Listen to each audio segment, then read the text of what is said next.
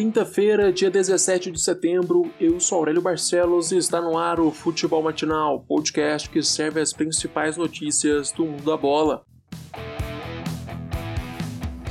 Internacional passa sufoco no Beira-Rio, mas vence na volta da Libertadores. O Colorado começou voando no duelo contra o América de Cali e em menos de 20 minutos de jogo já tinha feito 2 a 0. Os colombianos diminuíram a vantagem aos 28, mas 4 minutos depois Abel Hernandes fez o segundo dele na partida, deixando o Inter com 3 a 1 no placar. Depois do intervalo, a tranquilidade colorada durou pouco. Início do segundo tempo, a América marcou de novo, e aos 33 minutos os colombianos empataram o duelo. Quando tudo parecia perdido, Bosquilha, aos 45 minutos, fez o quarto gol do Inter e garantiu a vitória do Colorado na Libertadores. Quem não se deu bem na noite desta quarta-feira foi o Grêmio. Jogando fora de casa, o tricolor gaúcho perdeu para a Universidade Católica por 2 a 0 o time de Renato Gaúcho foi irreconhecível no Chile. Durante os 90 minutos de jogo, o Grêmio acertou apenas um chute a gol. A última vez que isso tinha acontecido foi na goleada sofrida de 5 a 0 contra o Flamengo. O tricolor até que fazia um primeiro tempo razoável, mas no finalzinho tomou dois gols e não conseguiu se recuperar na partida. Aos 44 minutos, Zampedri recebeu uma bola livre na área. Ele teve tempo de dominar e acertar um belo chute para o fundo do gol. Um minuto depois, Pinares recebeu um lançamento dentro da área gremista. Ele chapelou o Vanderlei e fez 2 a 0 para o time da casa. Além da derrota, o torcedor gremista viu Jeromel sair de campo machucado. O Palmeiras bate o Bolívar por 2 a 1 e volta com mais 3 pontos na bagagem. Mesmo na altitude de La Paz, o time de Vanderlei Luxemburgo dominou o duelo e mereceu a vitória. O primeiro gol da partida saiu aos 30 minutos da primeira etapa com William em cobrança de pênalti. Já o segundo gol do Verdão foi uma pintura de Gabriel Menino, volante, cria da base, chutou a gaveta e um chute da intermediária. Este, aliás, foi o primeiro gol de Gabriel Menino com a camisa do Verdão. Na metade do segundo tempo, o Bolívar fez o gol de honra com Marcos Riquelme. A vitória mantém a liderança e o 100% do Palmeiras no grupo B. Dois brasileiros voltam à Libertadores nesta quinta-feira. São Paulo joga logo mais às 7 horas da noite contra o River Plate no Morumbi, e às 9 horas o Flamengo joga fora de casa contra o Independente Del Valle. Pela Copa do Brasil, o Ceará venceu fora de casa o Brusque por 2 a 0. Os gols do Vozão foram anotados por Leandro Carvalho e por Vina. O camisa 29 tem sido o maestro do time de Guto Ferreira nesta temporada. Em 29 jogos, ele marcou 10 gols e deu 10 assistências.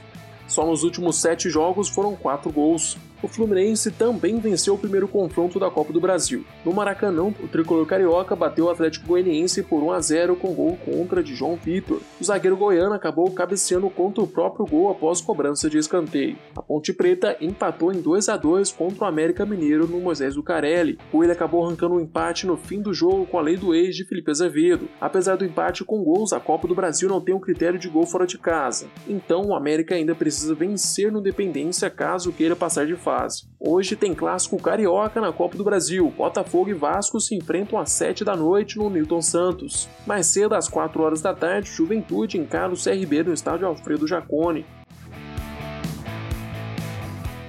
Corinthians volta a vencer no Brasileirão. Mesmo com cinco desfalques, o Timão conseguiu bater o Bahia na Neoquímica Arena.